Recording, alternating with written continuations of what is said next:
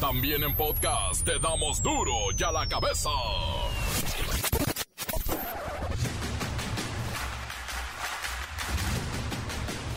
Miércoles 10 de agosto del 2022, yo soy Miguel Ángel Fernández y esto es duro y a la cabeza sin censura. El gobernador de Jalisco, Enrique Alfaro, confirma que el incendio de camiones de transporte, vehículos privados y comercios en la zona metropolitana de Guadalajara fue a consecuencia de un enfrentamiento entre grupos de delincuentes y el ejército. Buenas noches. El día de hoy, durante la tarde, se registró un enfrentamiento entre personal operativo, Ejército Mexicano y Guardia Nacional contra presuntos miembros de la delincuencia organizada Derivado de estas acciones, se realizaron distintos bloqueos en la ciudad. A ver si nos contesta que paseamos, perro, ¿eh?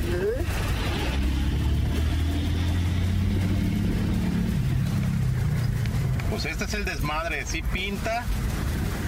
Nichi narcobloqueo. Están dos 98 urbanos, un particular del lado de enfrente, carretera Saltillo y Chicharo. Ocho mis comandantes.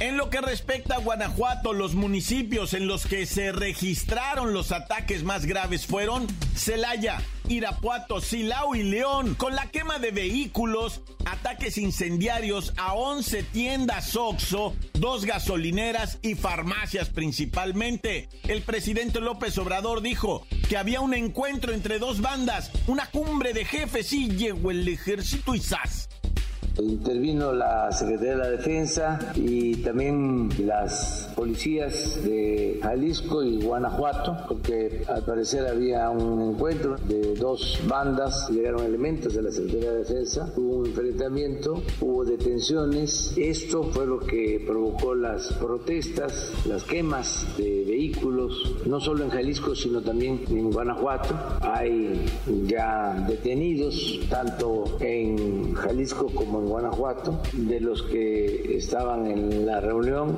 al parecer sí jefes de grupos, porque hubo esa reacción muy fuerte y de quemas de vehículos, creo que de Oxos, la Secretaría de la Defensa, las policías, eh, la zona, porque están buscando detener a más presuntos delincuentes. El tren Maya hace chuchu de nuevo. Estado de Yucatán negó la última suspensión a la construcción del tramo 5 sur del tren Maya y ahí va, sobre rieles.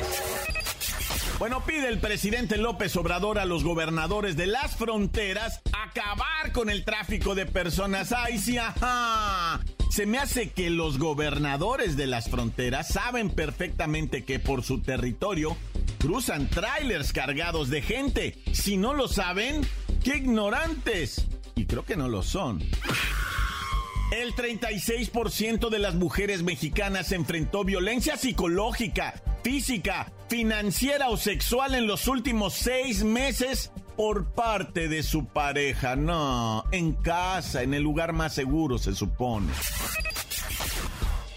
Para los que estaban con el pendiente, la Agencia Federal de Aviación Civil aseguró que el helicóptero Bell 26 que fue robado del Aeropuerto Internacional de la Ciudad de México sí salió de esas instalaciones, pero no regresó. Tendremos la participación del reportero del barrio con la nota roja y la bacha y el cerillo, pero vámonos porque esto urge. Comencemos con la sagrada misión de informarle porque aquí no le explicamos las noticias con manzanas, no, aquí las explicamos con huevos. Llegó el momento de presentarte las noticias como nadie más lo sabe hacer. Los datos que otros ocultan, aquí los exponemos sin rodeos. Agudeza, ironía, sátira y el comentario mordaz. Solo el duro y a la cabeza. ¡Arrancamos!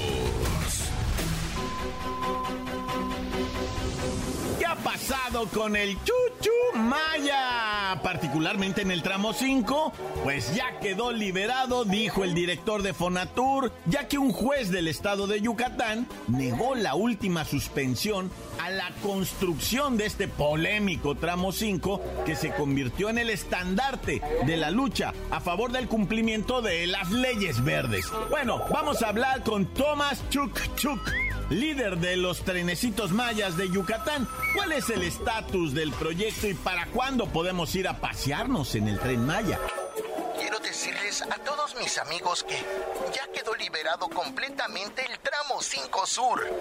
El juez ya dijo que no se demostró que se causara daño irreparable al medio ambiente en el tramo 5 Sur del tren Maya.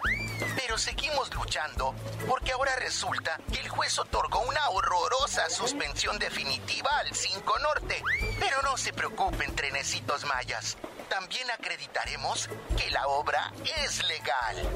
Eh, sí, sin duda, acreditarán que es legal. Sin embargo, el trayecto del tren Maya atraviesa zonas vírgenes de la selva y pasa por encima del mayor sistema de cuevas sumergidas del mundo.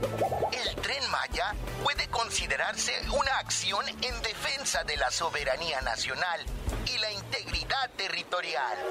Thomas Chuk Chuk, líder de los trenecitos mayas, no hay nadie atacando a la soberanía nacional. Es una cuestión de afectar o depredar la selva con los menos daños posibles y no pasar por encima de cualquier territorio para que la obra sea culminada en el 2023. Pues no nos van a descarrilar, no por los intereses de un grupo de corruptos y pseudoambientalistas vamos a detener una obra. Primero los pobres y no les vamos a fallar. No, ya te fuiste por otro lado, Chuk Chuk Maya, no. Pero bueno, Adiós, adiós, trenecito Maya. Esperemos que se resuelva esto con el tramo 5 porque esa presunta suspensión definitiva luego, luego, luego no es tan definitiva. Así que mejor preparemos maletas porque en diciembre del 2023 nos vamos de Palenque, Chiapas a Escárcega, Campeche, que será el primer tramo inaugurado. Chuk Chuk Maya, gracias. Uy, ya se fue. Bye, bye.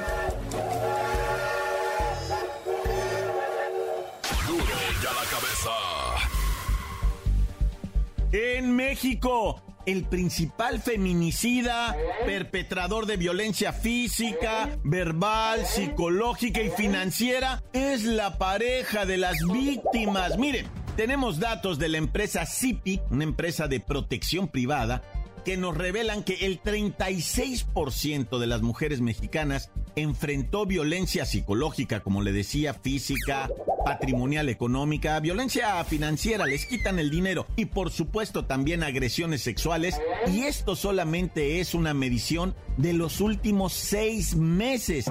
Y también denunciaron que cada día ocurren 11 feminicidios en el país según las estadísticas de esta empresa, que también revelaron 47 mujeres fueron quemadas en México en los últimos seis meses y prevalece la impunidad en sus casos. De acuerdo a los expertos en seguridad privada, en el hogar se perpetran el 80% de los ilícitos en el país, y sobre la pandemia tienen datos que indican lo que todos ya sabemos, o vivimos, que es el incremento en llamadas de auxilio al 911 por situaciones familiares de violencia. Gracias, Siri. Mire, esta empresa de seguridad y protección tiene datos muy interesantes. Según sus estadísticas, en los últimos dos años aumentó en 55% los ingresos de mujeres a la Red Nacional de Refugios, donde hay 45 mil mujeres en promedio. 45 mil que tuvieron que refugiarse en algún lado porque las querían agredir. La violencia contra las mujeres se sistematiza en México por una educación permisiva y machista, incremento de estrés laboral y financiero, recurrentes crisis y falta de conciencia y capacitación de las mujeres para establecer límites y frenar el abuso. Ah, gracias, Siri. Bueno, el experto en seguridad comenta que la violencia de género no empieza así nada más con una agresión física, no va aumentando en intensidad y frecuencia conforme va pasando el tiempo. Se va añejando y se va haciendo más cruel la violencia. En el 40% de los feminicidios del país, el agresor es la pareja, y una cifra similar ocurre en los casos de violación, donde en 2021 hubo 21.188 denuncias. Gracias, Siri. Bueno, amiga, date cuenta, visibiliza el problema, coméntalo, platícalo, denúncialo, también documentalo. Si hay agresiones físicas, lesiones, fotografías, súbelas a las redes, graba un video. Es más, acuérdate que aquella maestra que estaba dando clases en Zoom en el eh, Estado de México y fue agredida por su marido, todo esto no se ve, es un audio. Tú también graba un audio si sufres de esto y únete a programas de autoprotección. Son herramientas que actualmente debemos implementar en casa con nuestras hijas, nuestra esposa, nuestra pareja, nuestra madre, hermanas. Sí, autoprotección. Vaya tema. Encuéntranos en Facebook, facebook.com, diagonal duro y a la cabeza oficial. Estás escuchando el podcast de duro y a la cabeza. Síguenos en Twitter, arroba duro y a la cabeza. No se le olvide que tenemos el podcast de Duro y a la cabeza. Búsquelo en las cuentas oficiales de Facebook o Twitter. Duro y a la cabeza. El reportero del barrio y muchas notas rojas que dan pánico y algo de terror. Montes, Montes, Alicantes, Pintos. Ya llegó la información de la nota roja de Red Now con el reportero of the barrio. Ay, no, de Report of Hood. Empezandito primeramente, ¿verdad? Con un individuo que en Iztapalapa iba en un transporte público. Se hace la combi, ¿verdad? No más que este señor, elemento del ejército retirado y funcionario en este momento, o sea, empleado en una agencia de seguridad. El RUC con 53 años. Traeba una 9 milímetros el vato, pero Ah. con permiso vigente y todo el rollo. Y no la traía portando en el cuerpo, la traía en una maletita, ¿verdad? Total que se subieron tres delincuentes, dos masculinos, una femenina. Ambos masculinos con arma de fuego, vato. Y les dicen a todos los, o sea, se, tripulantes, ¿verdad? Pues ya te las sábanas, caireles. Y en breve empiezan a soltarlos estos, ¿verdad? Celulares,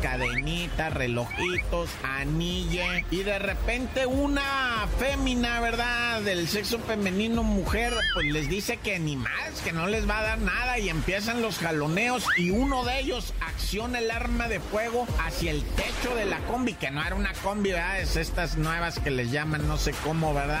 Y este, que no son así, ¿cómo les dicen? Urban, ¿no? Una cosa de esas. Y bueno, Sprinter le dicen, Sprinter, era un Sprinter. Y el vato acciona el arma de fuego y justo cuando acciona el arma de fuego, el oficial retirado, ¿verdad? Digo, quiero decir, el, militar retirado saca el cohete, lo apunta, él le apunta a él y ambos disparan, pero el, el militar fue más certero, ¿ah? Y de una vez también dice, por si las moscas le tiro al otro güey, ¡pum! Vale. Y la mujer que venía con ellos atracando, a ella no le disparó, o sea, el vato, una sangre fría, una experiencia impresionante, ¿eh? La neta, lo digo de neta. Caen muertos estos individuos y él se entrega. Aquí está mi arma, aquí está mi placa, aquí están mis documentos, los documentos del arma, aquí está todo, testigos, etcétera, etcétera, taca, taca, taca, taca, taca, taca. Pero se quedó detenido, ¿no? Pues sí, la neta. Oye, y nomás en breve, ah, rápidamente decirte que el Gabrich, el Gabrich ese era, más bien era el fundador de la porra del Irapuato, los freseros allá en Irapuato, el Gabrich, estuvo entre los ocho ejecutados en una masacre en un bar clandestino allá en Celaya. En un barecillo se metieron, rafaguearon a 15 personas, imagínate nada más. Y dice la policía, no hemos dado con los sospechosos. Ah, bueno, pero murieron ocho personas lamentablemente, el resto quedaron heridos, siete personas heridas, dos de gravedad en estado comatoso, ¿verdad? Nah, ya. Otra masacre, ay, qué semana esta, ¿verdad? En Iztapaluca los vecinos se friquearon cuando empezaron a escuchar a la madrugada, ¿verdad? Ahí en Iztapaluca unos gritazos, pero de, terror, la raza se acalambró todo, te estoy diciendo, era la madrugada, ¿verdad? Y después de los gritos vinieron los balazos, ¿no? Pues es que mataron a dos masculinos y una mujer del sexo femenino, güey, fueron asesinados ahí a balazos en su mero departamento, ¿verdad? En este, en Los Héroes, unidad habitacional Los Héroes, departamento 5, calle Álvaro Obregón, Iztapaluca, México, rifa chido y ahí se produce el mejor quesillo del mundo, ¿verdad? Discúlpame, Oaxaca, pero ahí en Iztapaluca hacen un quesillo jijudis. Bueno, el caso es ese, ¿verdad? La policía, pues, eh, acudió a la zona, ya las personas estaban decesas y pues los policías nomás se miraban para todos lados, no sabían ni qué hacer, güey. Oye, y en breve, ¿verdad? Fíjate que me mandaron mensaje de texto, dijeron, oye, Report, esa nota que diste del individuo que se suicidó por un fraude que cometió allá en Guanatos, tú siempre has dicho, me dice, que los suicidas, ¿verdad? Lo hacen para dejar de sufrir. Ahora yo te pregunto, ¿este señor lo hizo para sufrir o para evadir la justicia? Mira, carnalito, la neta, yo no soy juez, ¿verdad? No podría yo juzgar a este señor Luis Osvaldo, que para los que no sepan, el señor Luis Osvaldo tenía una empresa empresa jurídica y se adjudicaba terrenos y los vendía y hacía cosas chuecas. Él lo dijo, él, él así dice, el responsable de todos los fraudes éticamente, civilmente, penalmente, histórico soy yo, dijo. Yo fui el que defraudó. 130 denuncias tiene ya el gobernador de Jalisco, los tuvo que aceptar. A ver, pásenle pues a la oficina. 130 quejosos, güey, defraudados por este señor que se suicidó. Pero mira, según la psicología, porque uno tiene camaradas y, dice ahí claramente, ¿va? O sea, el suicidio sí puede ser, ¿va? Para dejar eh, de lo que viene siendo sufrir, dice la gente. Por eso siempre hay esperanza, raza. Por eso con una terapia a ti te puede cambiar la manera de ver las cosas. Pero también hay suicidios para escapar de la justicia. Fíjate, o sea, la neta, no es que esté uno juzgando al hombre, ¿va? Pero también hay un señor que dice, oye, yo ya me la pasé a toda madre, yo ya viví, ya pisteé, ya tuve mujeres, ya tuve la gran vida, ya viajé, conozco todo el mundo, no me falta nada y me van a meter de lo que me resta de mi vida al bote. Imagínate, 50 años y bien cuidado el señor, no, pues iba a aguantar 30 años en la cárcel. Dice, no, ahí te guacho, pum, y se tumbó la vida. Y aparte le tumbó el patrimonio a 130 personas. Pero no lo juzgo, ¿eh? No lo juzgo, nomás estoy respondiendo a algo que me mandaron al mensaje directo del report del barrio. Mucho verbo debilita, corta. La nota que sacude ¡Duro! ¡Duro ya la cabeza! Encuéntranos en Facebook, facebook.com, diagonal Duro y a la cabeza oficial. Esto es el podcast de Duro y a la cabeza.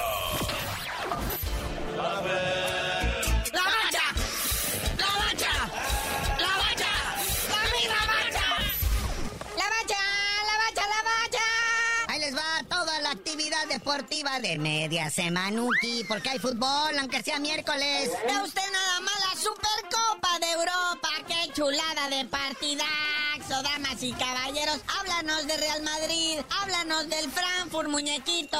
Sí, esta edición de la Supercopa de Europa 2022, como bien lo dijo aquí el buen Cerillo, Real Madrid contra el Eintracht Creo que por ahí anduvo militando hace algunos años Marquitos Pistian. Déjalo. Y vino a caer al Majaclan FC ALB. Que por cierto, eh, ese Marquitos Pistian le acaba de ganar una demanda a los caballitos de Juárez, entonces trae varo. Y en Mazatlán, uy, ya sabrás cómo se va a poner. No, hombre, ni me le digas nada. Bueno, esta Supercopa de Europa se juega en Finlandia, en el Estadio Olímpico de Helsinki. Oye, ahorita en Finlandia se está jugando todo. El fin de semana pasado no se jugó también el Mundial de Fútbol Americano Femenil, en la cual la orgullosa escuadra mexicana ganó el quinto lugar al vencer a las alemanas, unas grandotas güeras de dos metros, y, siendo que les habían perdido el equipaje a las mexicanas, ¿no? ¿Cómo la batallaron esas muchachas del fútbol americano, selección nacional, unas mujeres desempeños fornidas, con ganas de éxito, con sed de triunfo. Pero la mendiga adversidad siempre correteando al Mexa, ¿verdad? No tenían boletos de avión, dormían en los aeropuertos ahí de Europa, les perdieron equipo. Algunos partidos los jugaron con cascos prestados, salía la ofensiva, defensiva y se rolaban los cascos. No puede ser, caray. Pero se traen el quinto lugar. Y el cariño de todo el país que tiene. Pero ahora, hablando de estrellas, vámonos al juego de hoy. Ahí está la MLS o Major League Soccer para los cuates, ¿verdad? Contra la Liga MX. Este partido trepidante, excitante, que no gana absolutamente nada. O sea, apenas si paga los viáticos, Naya. Oye, pero del equipo gringo de la MLS, Javier Chicharito Hernández fue elegido como su capitán. Para que les arda. ¿Verdad? Entonces, este, que también critican que muchas estrellas de la MLS que acaban de entrar, como Gareth Bale y todo esto, no van a alinear. Y mucha barbanda los quiere ver, ¿no? Y va a ser allá en Minnesota en el Alliance Field. ¿No estaría haciendo frío ya ahorita por allá? Es que neta, allá no te puedes confiar nada, te andas cuajando a cada rato. Ah, muñequito, mira, para empezar es verano, es a las 19.30 horas y es estadito techado. Allá es primer mundo, mi rey. Sí, cierto, ah, ahora sí que me vi bien paisa. Oye, y siguen las críticas en contra de los Pumas. Ya olvidemos los seis goles y lo vergonzoso que se vieron en la ah. cancha, sino también vergüenzas fuera de la cancha. ¿Qué es eso de que andan pidiendo autógrafos y, pidiendo las camisetas a los del Barça? Después de que los apalearon y todo, todavía vas ahí, oye, la selfie, ¿no? Para mis redes sociales y, pues la playera, si no sería mucha molestia. Bueno, pues es que cómo no van a estar contentos si se ganaron como 600 mil dólares nomás de haber ido. Fueron 300 mil dólares, lo que recibió eh, los Pumas por ir a jugar a España. O sea, algo así como 6 millones de pesos. O sea, un millón de pesos por cada gol que recibieron. ¡No! Ya, no iban a andar contentos. Bueno, ¿y esa feria qué? ¿Se la van a repartir o se gastó en viáticos también como los otros? Eh, sí, quién sabe, carnalito. Pero mejor ya vámonos porque pues hoy hay actividad de fútbol internacional y tú por lo pronto no sabías de decir por qué te dicen el cerillo. Hasta que la hermanita de Cristiano Ronaldo deje de hablar mal de Leo Messi, su gol de chilena mundo mundial, les digo. Envidiosa.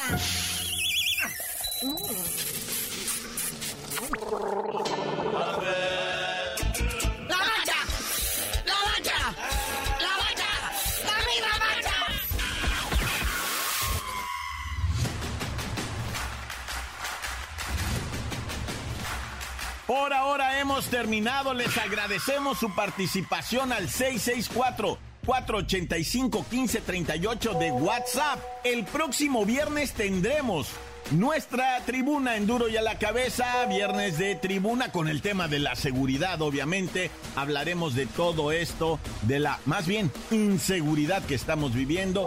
Y ustedes eh, pueden apoyarnos al 664-485-1538. ¿Vives tranquilo en el lugar en el que resides? Ahora sí hemos terminado. No me queda más que recordarles que en duro y a la cabeza no le explicamos las noticias con manzanas, las explicamos con huevos.